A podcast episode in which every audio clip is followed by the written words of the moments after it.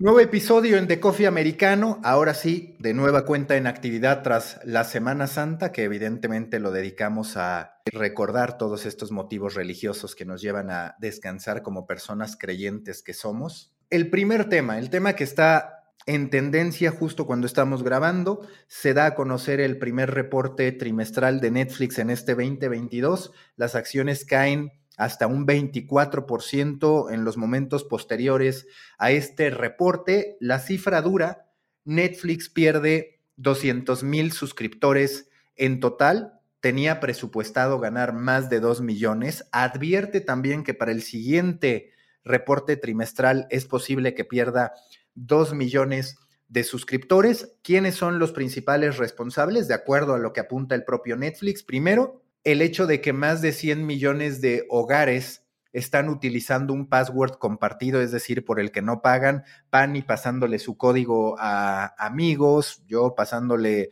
mi código a mi abuelito, en fin, lo que sea, eso aseguran está haciendo mucho daño, ya están intentando trabajar sobre ello.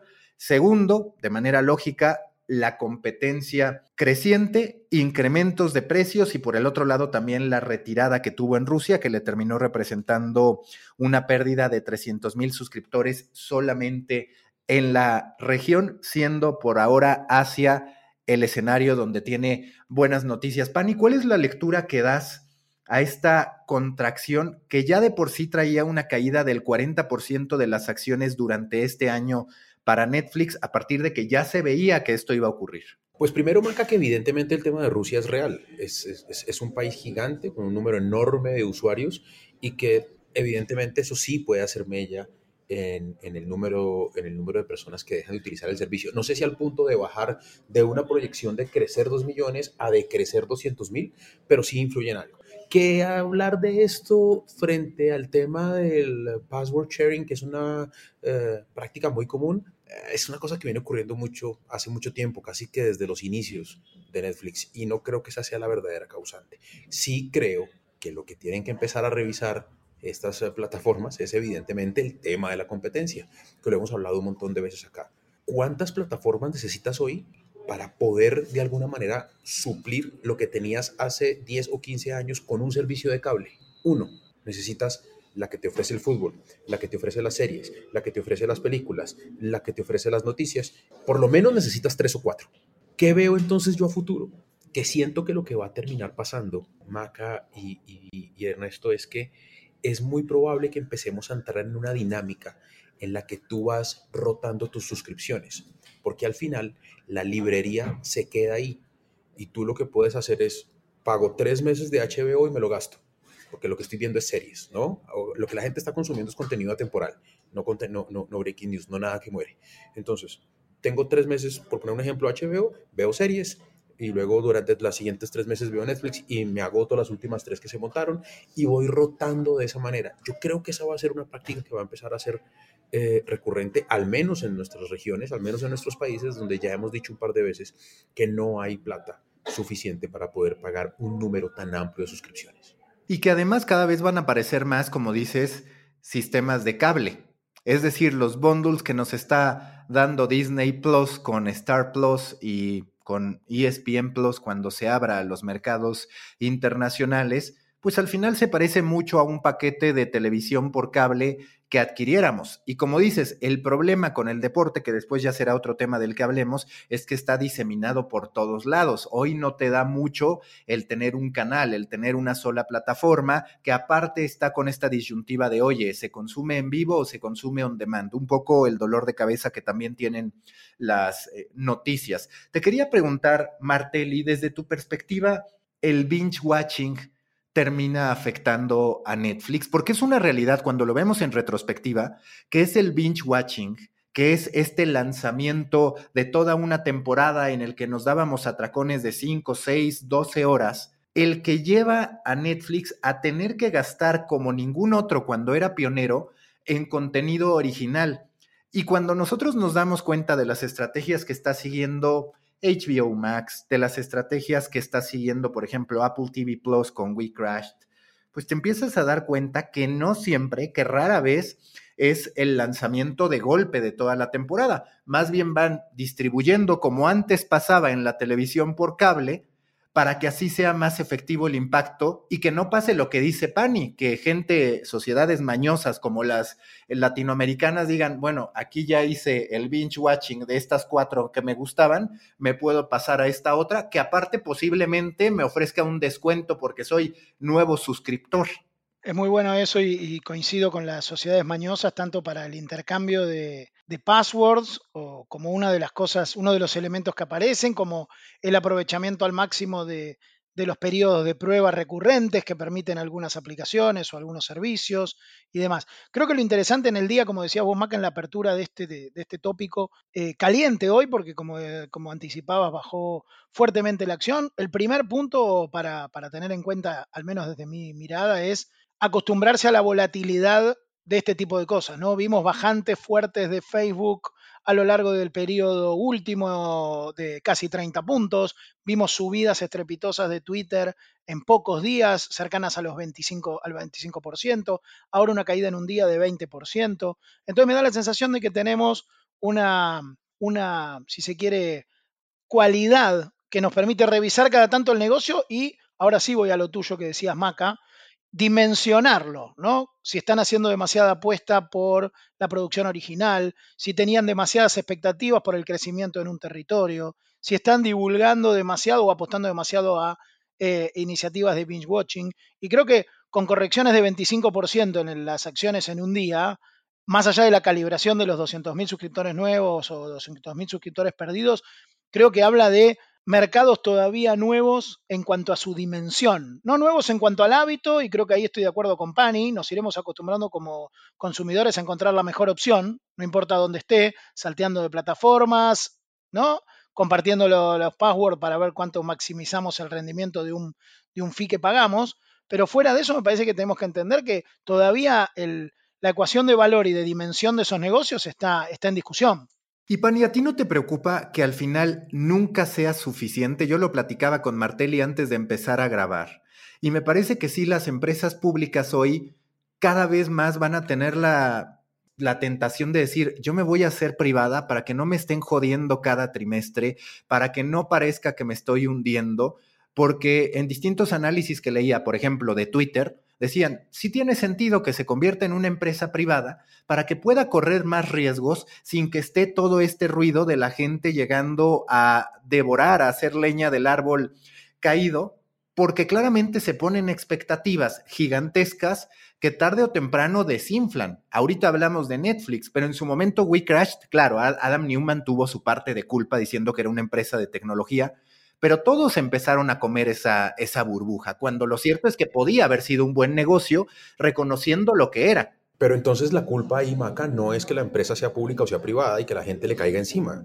La culpa es de las expectativas que crea el responsable de esa empresa para poder atraer inversión. Y el propio mercado hasta cierto punto. Sí, de la dinámica que tenemos hoy, de la que hemos hablado aquí, de estar viviendo de levantar capital y no de verdadero retorno del ingreso. Ese es el verdadero problema. Si la solución para eso es volverla pública o privada, me parece que es marginal. La verdadera solución es hablar de las expectativas reales de una empresa, no las proyecciones hechas en Excel que no se ajustan a la realidad, porque ese es el problema de estas eh, empresas tecnológicas unas proyecciones ilógicas, eh, muy difíciles de cumplir, que lo que hacen es atraer inversores, pero que siempre terminan siendo unas premisas y unas expectativas falsas y demasiado difíciles de alcanzar.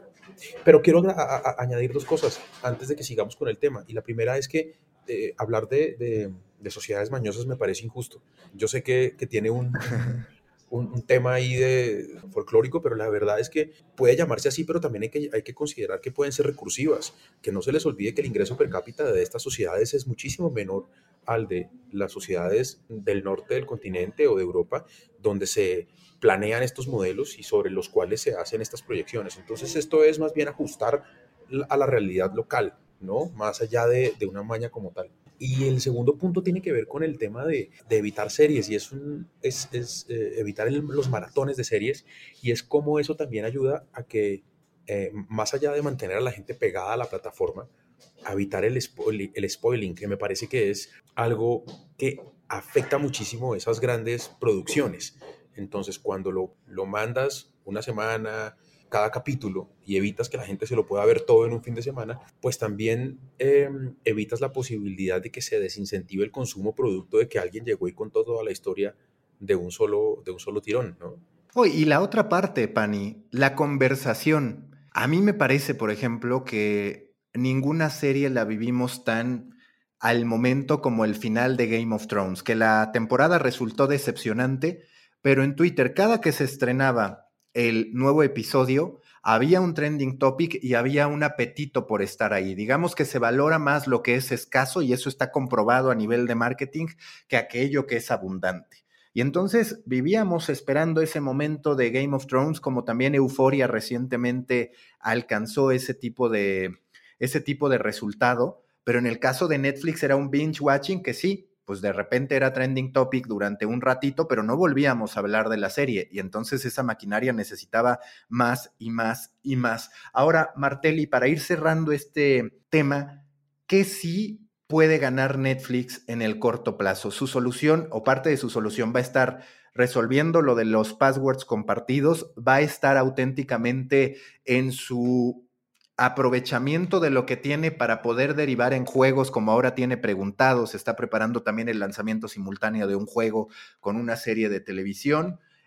Eh, en algún punto sí logrará encontrar no una franquicia que no le va a ser suficiente, sino cinco o seis para competir contra Harry Potter, contra los Simpson, contra Marvel, contra DC. ¿Cuáles de estas tres patas que son aquellas que ven como posibles desde Netflix mismo como solución, sí crees que pueda ocurrir? Primero está el tema de la ecuación del precio de valor, de cuánto lo pueden cobrar y creo que la cantidad de suscriptores que puedan obtener. Esa, esa línea eh, va a ser una línea importante porque es la que miran también los, los inversores accionistas. Y por otro creo que hay una estrategia de contenidos que vos mencionabas algunos de los ejemplos y me parece que hay varias cosas que van a estar revisando, sobre todo pensando en diría yo, más que contenidos, ¿qué otros servicios pueden asociar a esa misma suscripción? ¿no? Está la parte del gaming como una idea que está insinuándose y creo que sí tiene mucho potencial. Habrá que ver si generacionalmente y a nivel uso uno está dispuesto a compartir, ¿no? Así como decíamos, puede haber un conglomerado o un bundle, decía recién este Pani, donde nos asociemos a un ¿no? Casi el reemplazo del cable, ¿no? Con varios servicios de streaming, pero también del otro lado hay la potestad de un, un servicio, en este caso de streaming, que quiera montar sobre eso distintas experiencias de entretenimiento, la audiovisual, la de gaming y otras. Pero creo que va, como decíamos, va a estar en revisión y me parece que un poco la, la, charla que viene ahora también nos va a tirar, tirar luz sobre eso. Y el último punto me parece es inevitable que llegue la publicidad a Netflix. Si Netflix quiere tener un mayor número de suscriptores o mayor negocio, tendrá que incorporar la publicidad, no necesariamente para que sea gratuito el consumo de la plataforma, pero sí para que tenga un costo más bajo. Tiene la gran debilidad, como decías Martelli, de no servicios complementarios, que eso también es algo que lo pone en una franca desventaja, así que ya veremos qué ocurre. Pero Jason Kyler, también el ex CEO de Warner Brothers, decía eso. Es indiscutible e incuestionable que más pronto que tarde Netflix tendrá que terminar aceptando la publicidad, eso que había dicho durante muchísimo tiempo, que no iba a tener, que no estaba en sus planes. Vamos ahora al segundo segmento que continúa siendo sobre Netflix, pero en este caso un caso de éxito. Nos da mucho gusto saludar a Martín Queller, quien es productor de Granizo, que se convirtió en la película de habla no inglesa más vista a nivel mundial durante su primera semana y también en la segunda película de habla no inglesa más vista durante su segunda semana, Martelli se puso, se movió como publirelacionista para poder traerlo a platicar con nosotros. Martín, muchas gracias por estar en The Coffee Americano. ¿Cómo estás después del éxito que ha alcanzado Granizo? ¿Era lo que ustedes esperaban? ¿Fue más grande de lo que ustedes esperaban? Granizo, esta película que habla sobre, pues es una especie de tragicomedia en la que un meteorólogo es cancelado por no poder prevenir una o evitar una tormenta. Lo definiste muy rápido y muy bien. Eh, estamos muy contentos. La verdad que estuvo en solo 40 segundos lo definiste. Dicen, dicen que las buenas ideas se cuentan en one minute pitch. O sea que estuviste en 40. Eh, creo que la, sorpresa enorme fue la repercusión en el resto del mundo. Guillermo Franchella es un actor muy grande, muy conocido, muy exitoso, uno de los grandes de Argentina, si no el más grande, eh, sin duda el más grande comediante y además un actor serio, y ahí integra un, trío eventualmente de los más grandes, eh, y está número uno sin duda como comediante. Y Guillermo se esperaba mucho de él eh, en, Latinoamérica. La gran sorpresa vino cuando, cuando se transformó, vos decías recién, en, la mayor, 40 millones de, horas han visto a, y si uno cuenta que en cada televisor hay dos personas, eh, debemos estar en las 80 millones de personas. Es una locura en todo el mundo, eh, pero Latinoamérica de eso es un porcentaje. Eh, fue, fue número uno en España, llegó a ser número uno en México, número uno en Colombia, pero llegó a ser también número uno en Grecia, cuatro o tres en Israel, lo digo de memoria, pero países árabes, Pakistán, eh, varias, varios, eh, Europa del Este, Romania, eh, se iban incorporando. Y en Estados Unidos, que es el mercado más grande de Netflix, llegó un día a estar quinta en el global de películas y otro día octava. o sea que estuvo rondando ahí el top ten casi, casi todos estos días. A su vez se, se acaba de producir otro hito que en Argentina, como es lógico, después de ya 19 días, 20 días, va bajando y este último fin de semana volvió al puesto 1. Eh, así que eh, estamos eh, extremadamente contentos con lo que pasó con Granizo. Martín, yo quiero preguntarte a qué le atribuyes tú el éxito de Granizo. Y te lo pregunto porque al final, por supuesto que tiene un actor reconocido, un actor famoso que tiene renombre, pero ah, no creo que sea famoso en Grecia ni en Turquía. Ni hablar. me parece que, me parece que la Netflix comunica muy bien el tráiler de la película, además la fuerza que tiene Netflix lanzando una, un original, es muy impresionante, aparece en el front page, aparece eh, recomendándote la película. El tráiler que Netflix armó para la película fue muy, pero muy bueno. Eh, y adicionalmente me parece que el nombre, Granizo, llamaba la atención. Entonces una mezcla de todas estas cosas. Y por supuesto, insisto con que Latinoamérica, Guillermo, Marcos, o sea, todo, todo, todo, todo, era, todo tenía historia. Nicolás Jacobone, que es el autor y que había ganado un Oscar, nada más ni nada menos que por Birdman. O sea, no es que, no es que había muchos motivos para decir, bueno, esto parece ser una buena película. Muy también impresionante es que la empiezan y la terminan. No es solamente que entran. Pero, pero hay, algo, hay algo ahí que me llama mucho la atención, Martín, y, y es que quiero preguntarte qué tanto un productor como tú puede influir, eh, y esto ya es un poco de la interna de cómo funciona Netflix, puede influir en la elaboración del tráiler o incluso en la elección del thumbnail que se ve a la hora de mostrar la, la, película o el contenido. Hemos hablado un montón de veces aquí, nosotros que somos, de alguna manera, vivimos, no voy a decir que somos expertos, pero vivimos de hacer contenido en Internet y entendemos que en este negocio de volumen, de volumen y de un montón de, de oferta, casi que el negocio se vuelve títulos y thumbnails, ¿no? Es lo que hace que al final esto termine funcionando. ¿Qué, te hace Netflix a ti? ¿Qué te permite hacer o qué te aportan ellos en eso? Muchísimo. Eh, hubo horas y horas de discusiones de cada una de las fotos que iban al, destacado, discusiones sobre el tráiler y, agregados y, eventualmente en, en el marco de una hermosa discusión de trabajo entre mucha gente, incluyéndolo a Guillermo Franchella o sea, todos veíamos lo que, de qué manera se iba a, promocionar, qué fotos se iban a usar, de qué manera se iba a lanzar, qué tráiler se iba a usar. O sea, como productor me siento muy orgulloso de haber participado en ese proceso. No, fue, no, no, tiene nada que ver con, con, que, con que Netflix decide. Digamos. Hay mucho trabajo en equipo con Netflix y, y entonces ahí te sentís parte de, de que ha sido de que han sido bien elegidos los, las, las partes que promocionan la película. Agrego algo ahí, en todo caso también te hago una pregunta, Martín, vinculada con lo que decías al comienzo, ¿no? Las cifras son enormes para una película si hubiera pasado por las salas, ¿no? Prácticamente imposible para una película de sala llegar a los números que mencionabas al comienzo. Digo desde lo que es el rol de un productor cinematográfico, en este caso produciendo para una plataforma o un servicio de streaming. Y agregando algo que tiene una particularidad, al menos y por eso también queríamos conversar con vos. Veníamos viendo muchos éxitos, sobre todo de series desde España, ¿no? que llegaban y costaba encontrar, y en todo caso parece que Granizo desde lo cinematográfico pareciera haberlo encontrado, alguna posibilidad de que en alguno de nuestros países, en Argentina especialmente, por la producción audiovisual, pero también Colombia y demás, está la, la novela este, de Café con aroma de mujer. Digo, empiezan a aparecer algunos fenómenos, pero no se había dado todavía con una película que lograra instalar a nivel global, o al menos a nivel latino, un mercado como este con una producción propia, una producción original. ¿Qué crees que le, que le, jugó a favor en todo caso a, Granizo en esto? En todo caso, ¿cómo lo viviste vos con, imagino, las ansiedades, las expectativas o la realidad después de los primeros días ya con los números, ¿no? Lo de, lo de la ansiedad, obviamente, de 0 a 100 era 100 de, todos los integrantes del equipo. En los primeros días eh, llegué a ver la película, yo la había visto nueve veces y la puse en mi casa también para que sume. Imagínate en 50 millones, ¿cuánto iba a sumar yo? Eh, eh perdón, en 40 millones. 50, eh, 50 no lo dije de casualidad.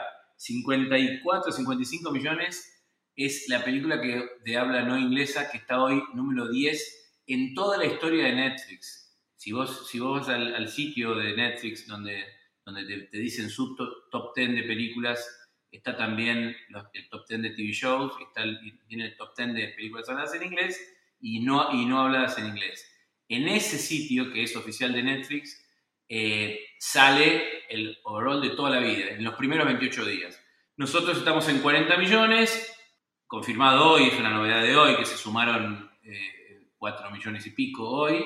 Eh, con lo cual, digo, eh, aspiramos a estar en ese top 10. Creo va a ser difícil, pero si no, estamos en el top 10, vamos a estar 12 o 11 o 12 eh, de, todas las, películas que lanzó Netflix en toda su historia, en todos los idiomas que no sean inglés. O sea, es enorme lo que está pasando y, volver, a, volver a encontrar el, motivo insisto mucho en, la trilogía de, sobre todo porque Latinoamérica empujó mucho, yo no sé, no tengo esa información y creo que no lo voy a tener nunca, cuánto de esos 40 millones son de Latinoamérica y cuántos son del resto del mundo. Pero, pero, pero me da la impresión que el resto del mundo es muy potente. Entonces, eh, en Latinoamérica sé que es claramente un, actor enorme como Guillermo Franchella y, Marcos dirigiendo la Carnevale y, y, Nicolás Jacobón escribiéndola, eso sumó. El título me parece que suma mucho, porque llama la atención, porque ha habido terremotos, tsunami, eh, ha habido tiburón, y no había habido hasta, hasta este momento granizo. Eh, y adicionalmente, eh, me parece que la historia se deja ver, se deja llevar. Es una historia, porque acá yo te estoy hablando de horas vistas, no te estoy hablando de clics o de, alguno que estuvo tres minutos. Te estoy hablando ya de gente que la vio la película. Yo no sé cuántos clics debe haber tenido de gente que a lo mejor vio dos minutos y no le gustó. A lo mejor es mucho, a lo mejor es poco. A mí me da la impresión que es poco, porque me da la impresión que la película se deja ver. Eh, eh, eh, los efectos especiales que, que, están en el final son muy impresionantes para el mercado argentino, muy impresionantes me parece para el mercado latinoamericano en general. Y, bueno, los que llegan al final la ven y la pueden llegar a recomendar. Me parece que acá hubo mucho de recomendación, mucho de, prensa, también hubo controversia en la prensa, que eso, desde, tanta, desde, lo que me enseñó John de Mol en mi vida, digamos, a veces se sufre igual en este caso, la controversia eh, suma. Eh, en este caso no, porque la verdad que es una película que estaba tan redonda y que, y que estaba, y que estaba tan, tan, tan, tan llevadera que, haya habido controversia eh, eh, no tiene sentido. Me parece que los argentinos deberían estar orgullosos eh, y los, latinoamericanos por ustedes dos, además de Ernesto. El conejo, ¿no? Te tengo que decir Ernesto, conejo, no sé cómo te tengo que decir acá. Conejo está bien. Conejo, conejo a partir de hoy para todos. además del conejo, me parece que Latinoamérica tiene que estar orgulloso, como yo estoy sumamente orgulloso de lo que está pasando con Café con Aroma de Mujer porque no solamente está, está siendo vista por muchísima gente, muchísimas horas se suman en todo el mundo, sino que veo amigas, amigas mías, amigas de mi mujer, diciendo, che, me enganché, no puedo parar, me voy a ver ahora el próximo capítulo. Así que muy orgulloso de que, de que, pueda hoy Café con una mujer o, Granizo estar liderando rankings en todo el mundo. ¿Cuáles fueron los factores clave, Martín, para que de pronto nos diéramos cuenta que consumimos de manera global, que ya no hay una limitante en el lenguaje, en cómo se ven los protagonistas, que se vio claramente con el juego del calamar, pero como tú también lo comentas con producciones latinoamericanas, cada vez resulta menos relevante. Hay algunas series que de manera intencional incorporan guiños para mercados globales, pero en, en su caso me queda la sensación de que no fue tan así, que de manera natural pudo viajar de buena forma hacia, hacia otros mercados? ¿O si tuvieron algún tipo de estrategia específica para decir, bueno, vamos a hacer algo que, que sea global, más allá del poder de la historia, evidentemente, ¿no? No, no, básicamente ir el poder de la historia, porque la película se hizo para cine y para salas de cine, o sea, está hecho con la seriedad del cine en la sala de cine, respetando que, que la iba a estrenar solamente Netflix. Con lo cual, digamos, se trató de cuidar hasta el máximo detalle, como si esto, la verdad que muy poca gente, la gente que pudo venir al estreno y algunas otras dos previas que pudimos hacer entre amigos, son los que lo pudieron ver en sala de cine. Pero hoy yo creo que Netflix está apuntando, yo estoy convencido de esto, estoy en la industria hace muchísimos años, más de 30, donde yo creo que la evolución de la... Hoy, antes era una pantallita, ahora es un televisor, eh, perdón, después fue un televisor, una pantalla chata, y hoy ya creo que es un minicine. Cada uno en su casa se arma un minicine. Tiene un, tiene un equipo de sonido, tiene una pantalla grande. Si no tiene una pantalla tan grande, se, se, acerca a la pantalla para lograr lo que yo llamo el efecto de la mano. Yo, yo pongo la mano acá y digo, y está bien cuando la mano me, es el tope de la pantalla y, la parte de abajo de la pantalla. Eso lo hago en el cine cuando elegí a la fila y lo hago ahora cuando, cuando me siento delante de un televisor, o sea, de una pantalla, ¿no? Con lo cual, digo, te acercás, lográs buen sonido, los televisores cada vez tienen, los llamo televisores, son las pantallas, digo, tienen cada vez mejor sonido y cada vez se parece más al cine y eso me parece que es la magia que tiene hoy la globalización. Y adicionalmente, quizás cuando te escuchaba, creo que uno va conociendo, yo con el juego del calamar conocí un poco lo que pasaba en Corea y cómo es la sociedad coreana. Me parece que son, Argentina es un país, Argentina, Colombia, México, son países que se habla mucho, que han sucedido cosas, que han, que han habido terremotos, que hemos ganado mundiales, que, que, han habido guerrillas, o sea, que han, habido de todo tipo de cosas que son globales y que salen en, las tapas de los diarios de todo el mundo. No son países desconocidos, son países muy conocidos los, que, los que estamos acá charlando. Y esos países conocidos a nivel mundial te dan ganas de ver parte de la cultura cuando miras una película, cuando miras una serie. Te da muchas ganas de eso. Y yo creo que aparece una producción con un tema que te interesa y que dicen que es un dramedy, que es comedia y drama y que tiene catástrofe y de pronto tiene varios condimentos, más de paso voy conociendo un poquito el país, en este caso se ve bien la ciudad de Buenos Aires y se ve muy bien la ciudad de Córdoba, con lo cual hay gente que, no conocía Córdoba que me dice, che, qué lindo que es Córdoba. Eh, eh, con lo cual, y Buenos Aires ni hablar para la gente que no lo conoce, que es menos, pero seguramente que en el mundo es muchísima y, escucha referencia a Buenos Aires y que los saqueos y que han pasado cosas y que, bueno, ver una ciudad importante, globalizada, metida en una producción, al, yo creo que le suma mucho a, la gana de ver eh, a la hora de globalizar los contenidos. Me parece que las ciudades y los países suman mucho. Y la cultura, ¿no? Eh, yo le, leí hace un rato que, había una, alguien dice que Granizo muestra la argentinidad al máximo, porque, porque habla de muchas cosas, de, la, de, la, cuestión del interior contra la capital, que también se sucede en muchos países del mundo, eh, o en casi todos, te diría, y, y, además muestra eh, relaciones, eh, estilos de familia, digamos, hay muchas cosas que creo que la película termina mostrando que no son el core, que no son el, el objetivo, ni el granizo, ni, ni los efectos, ni el humor, ni siquiera, pero que, termina mostrando la película. Y creo que eso le sumó a la, globalización. Tienes ahí un, caso de éxito en tus manos, Martín, que, que si uno quisiera intentar replicar o apostarle a repetirlo, pues has dado una serie de claves y quiero saber si se me escapa alguna, porque me parece muy interesante eso. Has hablado de un nombre corto, que es muy útil para esto, y es un tip importante. Un actor fantástico, fabuloso, reconocido de alguna manera, ayuda mucho.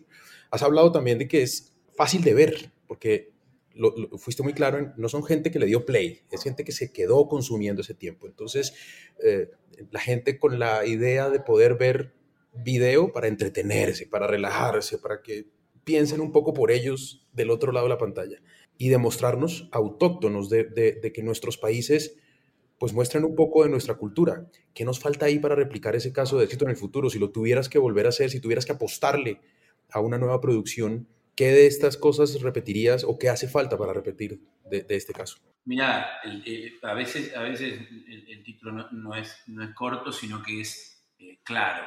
Me parece que Granizo era claro.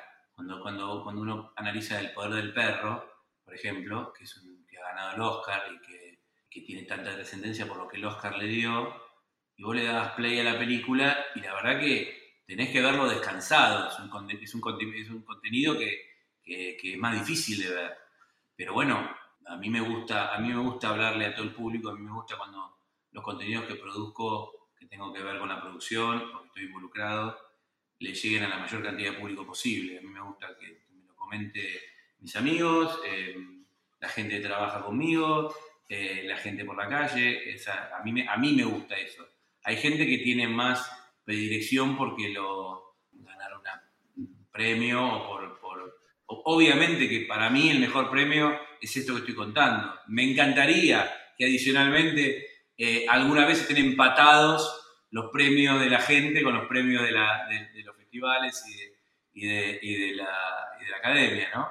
Eh, la verdad que me gustaría que, es más un mensaje para todos, ¿no? De, que a veces tenemos que, buscar ese tipo de buenos contenidos que se dejen ver, que se dejen llevar, que te entretengan, que te entretengan, aunque sea un drama, aunque sea un policial, o que sea una, una comedia, pero que te entretengan, que te mantengan enganchado. Mira, yo le mostré un ratito la película porque me la habían dado, una, una, cosa que, que, a veces eh, Netflix le da a los críticos para que puedan comentarla antes, entonces te da una, una clave, ¿no? Y puedes darle el contenido unos días antes. Y entonces yo estaba, estaba charlando con, un amigo mío y le pongo eh, la película porque tenía la clave, me la habían dado, y le pongo la película. Y me dice, a los cinco minutos, seis minutos, me dijo, estoy adentro, me gustó. ¿La vemos? Digo, no, no, no tenemos tiempo ahora, pero pero, pero quiero que, quería que veas el arranque. Me dice, estoy adentro.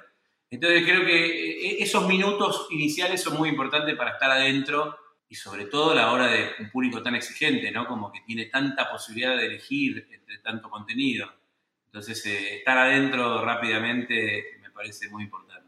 Cierro con algo, en todo caso, vinculado con lo que decías, Martín, de, el éxito global y las perspectivas locales. Imagino que ahora empezás como productor y, en el rol que, te toca, o, a partir de las cifras sobre todo, a mirar el, panorama y las producciones globales de otra manera, ¿no? El impacto que se puede generar desde la región, en este caso, con una, con una tira, con un largometraje. Nombrábamos también eh, series o novelas, como las llamábamos nosotros, o desde España también en el idioma, pero no necesariamente en la región. Digo, se abre un panorama distinto a medida que uno construye un éxito o logra un hit a la hora, por lo menos con la perspectiva del productor, más allá de las plataformas. Digo, mirás distinto el, territorio global, un poco siguiendo la, conversación que traíamos. Mira, eh, hoy, hoy nos concentramos a hablar de granizo y nos concentramos a hablar de Netflix yo había hecho dos producciones anteriormente en Netflix y, hace muchos años que hago varios contenidos de ficción y por supuesto cada vez que uno hace algo que tiene éxito, te abre la cabeza para, para, el, lado, para el lado bueno, ¿no? Para el lado bueno. La, la de buscar, la de buscar eh, contenidos y volver a, volver a repetirlo. Eh, eh, así que vamos por eso. ojalá nos salga y que tengamos muchas más oportunidades de, intentarlo. Eh, yo creo que, de todo, el equipo, el Dream Team que, hizo la película, está, con ganas de, hacer otra cosa y, y, de, por ni hablar desde Netflix y, desde todos lados. Así que a, por ello, como dicen los españoles, ¿no? Eh, vamos, vamos a tratar de hacerlo. Martín, muchísimas gracias por haber estado en The Coffee Americano y ojalá después ya podamos hablar de la industria, de tus próximas producciones, de todo lo que acontece con esta Streaming Wars que abre oportunidades, pero también vuela mercados financieros, en fin, siempre hay algo de qué hablar. Absolutamente, los escuchaba justo antes de que me conecten y sí, sí, evidentemente siempre hay mucho de qué hablar, es muy interesante lo que hablaban. Listo. Así que sigan con eso, que me encantó el programa y, las nuevas tecnologías que hoy están trayendo audiencias como la que ustedes están trayendo hoy, de, gente que se engancha a, a, mí me pareció muy interesante lo que estaban hablando ustedes y lo que hablamos nosotros. Eh, si yo hubiera estado escuchando o haciendo zapping, me quedaba seguro. Yo estaba adentro. Estás adentro, estás adentro. 40 millones de personas. Gracias, muchachos. Venga. Un placer. Gracias. Último bloque, ya que hemos hablado todo el episodio de OTTs, pues si quieren cerramos con la siguiente OTT, que es FIFA Plus.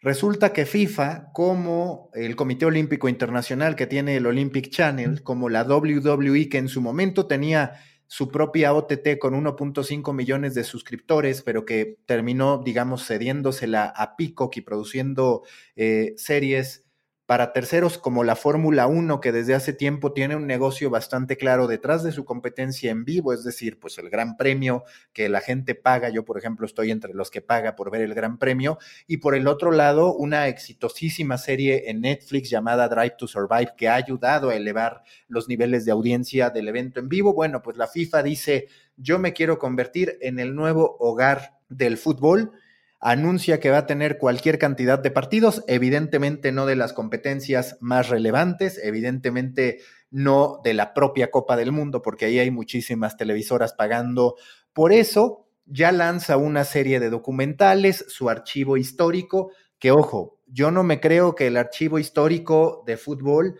sea tan valioso como el archivo histórico de Friends, de How I Met Your Mother, de Harry Potter. Eso, eso, esa es mi percepción. Creo que hay muchísimas expectativas de la propia FIFA detrás de liberar las distintas finales del Mundial. Pani, yo sé que Martelli no es tan futbolero, pero tú que si eres futbolero, dudo que te veas viendo todas las finales de las Copas del Mundo en un atracón de partidos ante el exceso, primero de actividades de entretenimiento que hay y luego el exceso de fútbol mismo que hay. No existe la menor posibilidad, pero no existe la menor posibilidad porque es que además hay pocas cosas más aburridas que ver un partido de fútbol en diferido.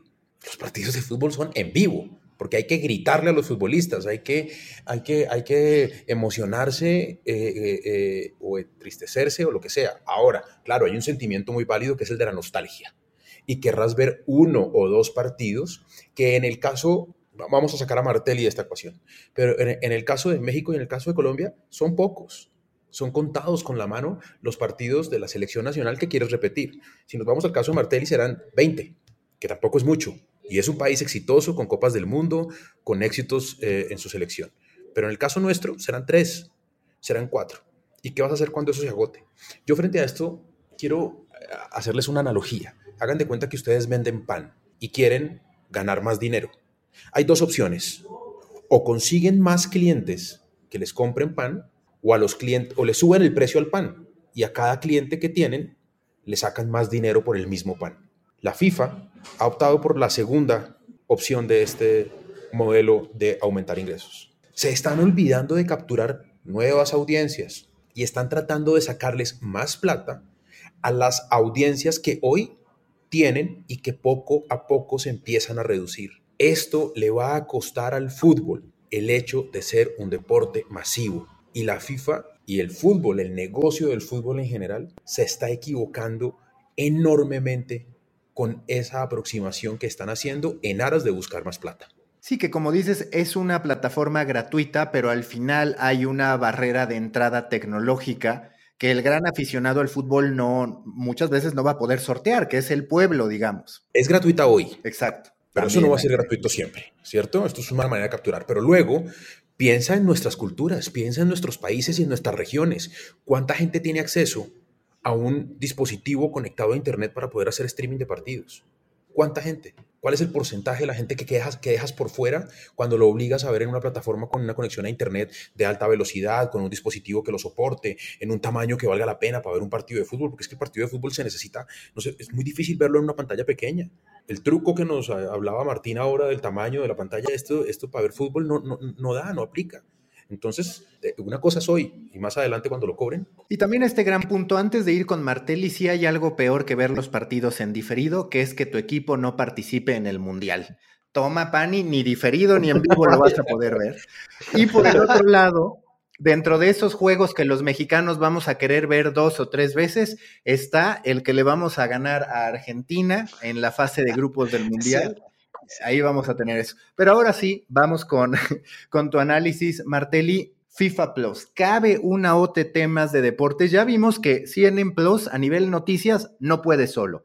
Ya hemos visto que la WWE dice, ¿sabes qué? Que mejor me voy con Peacock, que me da un ingreso, ya tiene una tecnología garantizada y demás. La Fórmula 1 de élite, de nicho, pero lo tienen claro y entonces creo que por eso continúa con su propia OTT, que aún así uno de los rumores es, sería lógico que en algún momento una de las grandes le diga, vente conmigo porque eres una inyección natural de suscriptores. ¿Cuál es tu percepción sobre FIFA Plus? Quería agregar algo a la mirada de Pani vinculado con no ya el fútbol como deporte, sino el entretenimiento alrededor de la marca FIFA. Y que incluso desde el punto de vista del videojuego, lo digo, creo que sí tiene ahí dos o al menos dos o tres aspectos interesantes para contar. El primero, el generacional. Creo que para una cantidad de menores de, diría yo, 20 años, el deporte de juego en los campos de juego es más importante, pero no tanto más importante que el entretenimiento en consolas, ¿sí? Quienes juegan FIFA de manera asidua y entienden generacionalmente el deporte de otra manera. Entienden las ligas de otra manera, las figuras de otra manera, los íconos de otra manera, la historia de otra manera. Entonces, me da la sensación que ahí aparece un elemento que creo que la FIFA no lo está considerando en este movimiento, pero sí lo consideró cuando licenció, ¿sí? O cuando se asoció con un desarrollador de videojuegos, que es cómo capitalizar, en este caso, con un negocio que le traen de afuera, y que le resultaba un negocio, llamémosle así, un lucro cesante, que tenía una posibilidad de generar un ingreso donde allí no lo había, que era llegar también a nuevas generaciones. Creo que se encontró con una sorpresa que todavía no está entendiendo cómo capitalizar, pero para mí sí muestra el activo de lo que representa la FIFA como federación dueña de derechos, un tema que sé que siempre tratamos aquí o que, o que sobre el que eh, Maca siempre insiste que es la cuestión de los copyrights, las licencias, los dueños de en todo caso franquicias. Creo que nombraba varias asociaciones deportivas, algunas que lo hacen mejor que otras hoy. Creo que la FIFA había encontrado en el juego, videojuego, un activo de trasvasado generacional, otras fuentes de ingreso, otro modo de entender el entretenimiento que el fútbol de cancha no te da. Creo que vos lo decías, Pani, vez pasada, no solo ahora por el diferido, que es importante, sino también por uno de los pocos deportes que dura más de una hora y media de juego neto, supuestamente, y que puede terminar 0-0, es decir, sin la incidencia expectable de un gol. ¿No? Y realmente eso creo que le quita mucho, mucha capacidad de entertainment. Ahora, cuando uno mira eh, las oportunidades que se le abrían desde el videojuego, creo que, al menos desde mi perspectiva, ese es el camino para mirar a la FIFA eh, la posibilidad de generar entretenimiento transgeneracional de una manera mucho más incluyente y que las nuevas generaciones efectivamente miran el fútbol de una manera muy distinta, ¿no? A nivel global y a nivel histórico, ¿no? Los íconos, los jugadores leyenda, no sé cómo se llaman técnicamente en el juego, porque además de no ser muy futbolero, no soy un, un gran gamer, pero sí entiendo que ahí hay activos, ¿no? Las cards, ¿no? Incluso pensando en, otros negocios posibles. Así que me gusta mirarlo desde ese lugar y en todo caso dejar que, avance un poco. Eh, y no es que vea mal o bien la idea de que tengan un FIFA Plus, sí creo que la perspectiva de los aprendizajes de otros deportes muestran que no necesariamente es un camino exitoso. Y sobre todo también por la turbulencia política, Pani, porque digamos que la FIFA es la dueña de la cancha, podríamos decir. Pero a ver, los jugadores y los equipos son los que habitualmente tienen el mando.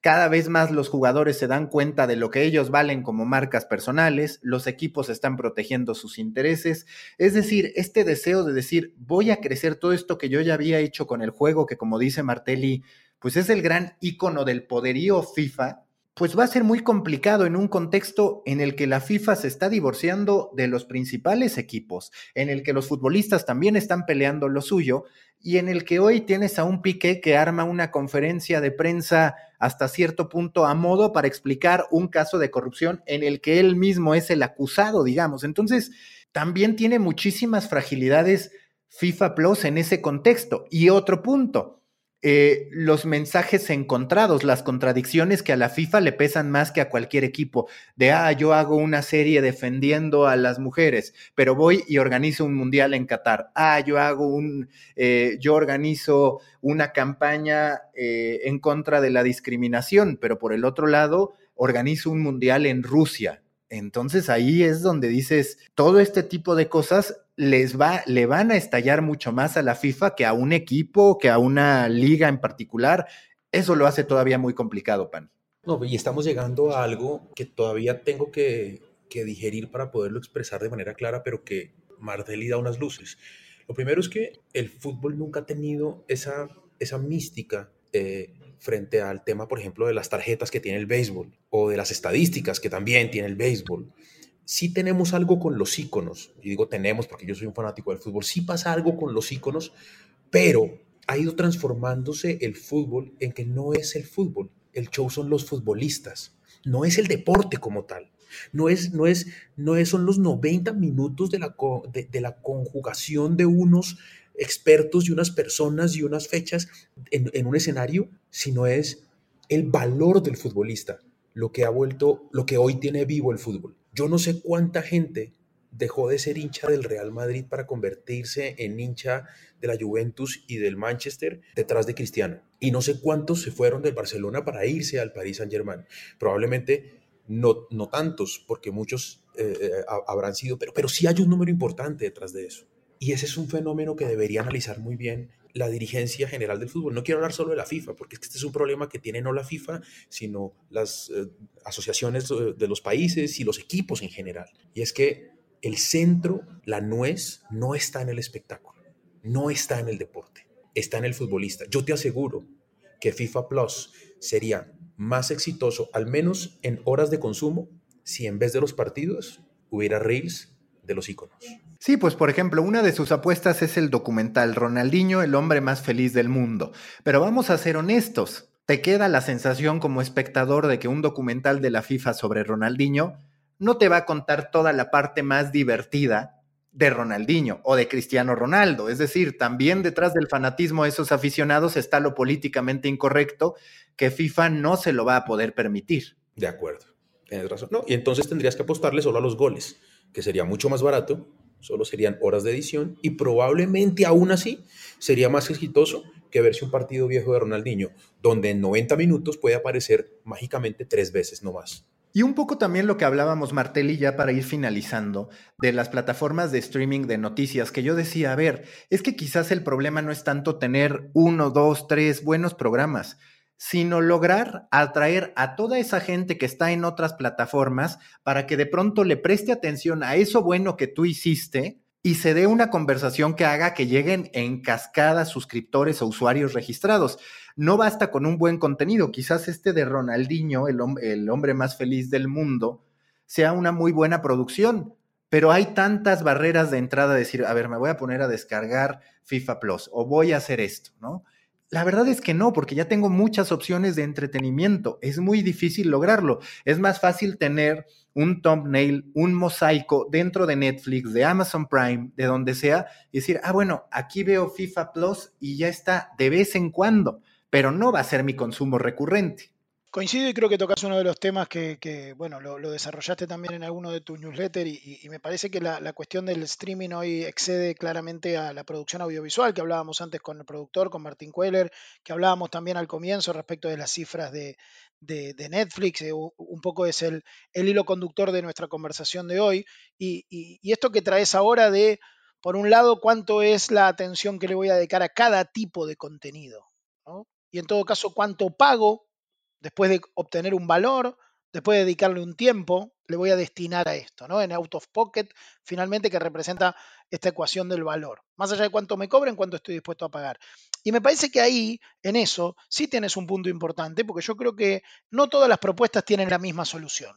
Y ahí vos decías una hipótesis que es, bueno, quizás hay algo que empatiza o tiene más relación de parentesco con alguna de las grandes eh, participantes del Streaming Wars por el tipo de audiencia, por la afinidad temática, por el tipo de contenido, por las características de su producción o por lo que fuere, por la experiencia de uso, ¿no? por la extensión y cuando uno empieza a mirar las dificultades que tienen las aplicaciones o los streaming de noticias, por su tiempo, por sus características, por su mímesis con la televisión o con su pantalla original, con algunas dificultades para encontrar, sostener la atención en el tiempo, que es algo que claramente el streaming requiere, al menos para que uno justifique el pago, me da la sensación de que hoy estamos sobreabundando en creer que el streaming es la solución para muchas cosas, me sumo a lo de FIFA Plus en esto, cuando en realidad veamos cuál es el valor del contenido. Recién Pani decía, en vez del largometraje o partido completo de archivo, serán los goles. Vos decían los thumbnails en un mosaico de opciones para que cuando yo tengo un rato y le quiero dedicar a eso.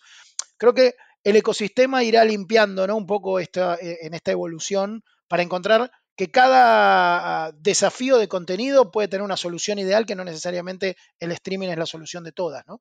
Pani, además de estar vacacionando en Semana Santa, ¿en qué has estado para cerrar? ¿En qué has estado? ¿Cuál es el tema que ahorita te intriga, que te tiene atrapado? Un tema que necesito al que, de verdad que le dediquemos tiempo en The Coffee y tiene que ver con Twitter, pero no sobre Elon Musk y sobre la compra y toda esta vaina, no, tiene que ver con la ventana que abre el New York Times cuando habla de la posición que quiere tener frente a Twitter con respecto a sus periodistas. Y me parece que se abre una ventana enorme, que si la inicia el New York Times se convierte en una guerra, y es en lo que los medios de comunicación pueden exigirles a los periodistas frente al uso de sus redes sociales en general.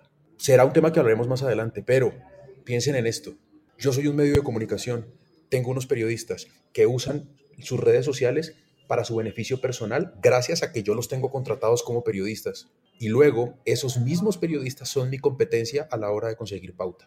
Yo les pago y los convierto en mi competencia, porque ellos nutren sus redes sociales de la información que consiguen gracias a que trabajan conmigo.